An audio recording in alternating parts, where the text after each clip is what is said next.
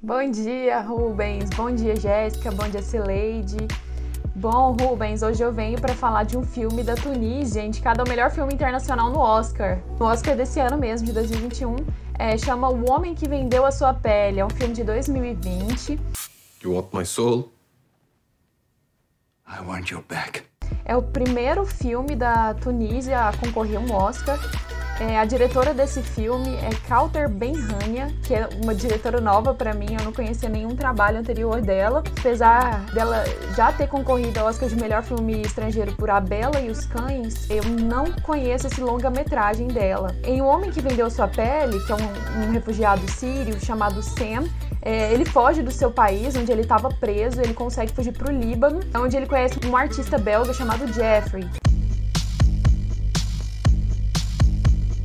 With my latest work, I am exploring a new real. No Líbano, o Sam passa por muitas dificuldades, é, não tem o que comer e, além de tudo, ele sonha em ir para a Bélgica para reencontrar o grande amor de sua vida, que é Arbin, mas ela está prometida para outro homem. Então, o Jeffrey faz uma proposta para o Sam de comprar o direito de realizar uma arte, uma tatuagem nas costas é, do Sam e transformá-la em uma obra de arte viva ele tatua o visto de Schengen, que é, é obrigatório em 26 países, sendo 22 deles da União Europeia e os outros da EFTA, a Associação Europeia de Comércio. Então, para acessar esses países somente com esse visto.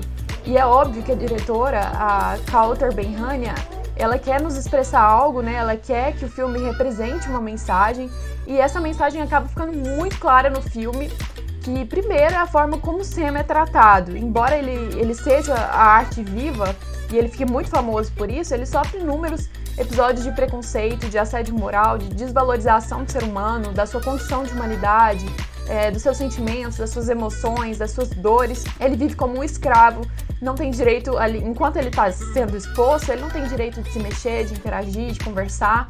Eles tentam objetificar é, o seu corpo, esvaziar do ser humano que habita ali dentro. E é óbvio, é, tudo por conta do visto Schengen, né? Que dá a ele o acesso à Europa e a uma suposta vida melhor. E aí o filme questiona o sentido da liberdade, o significado da liberdade.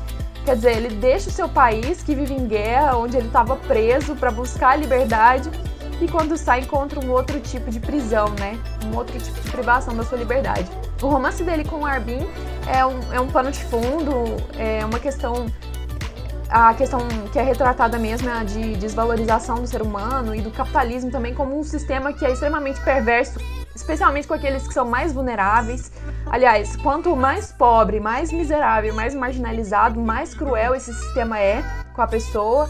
Esse filme tem uma nota de 7.0 no IMDb, que é uma nota considerada muito boa nesse site que eu uso para avaliar o que eu quero ver ou não.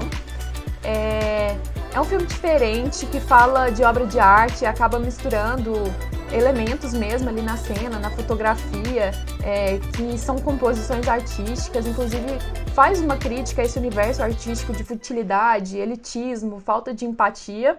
É bem interessante esse filme eu vi ele pelo Streamio. Essa é a dica aí, Rubens. 4 million, ladies and gentlemen.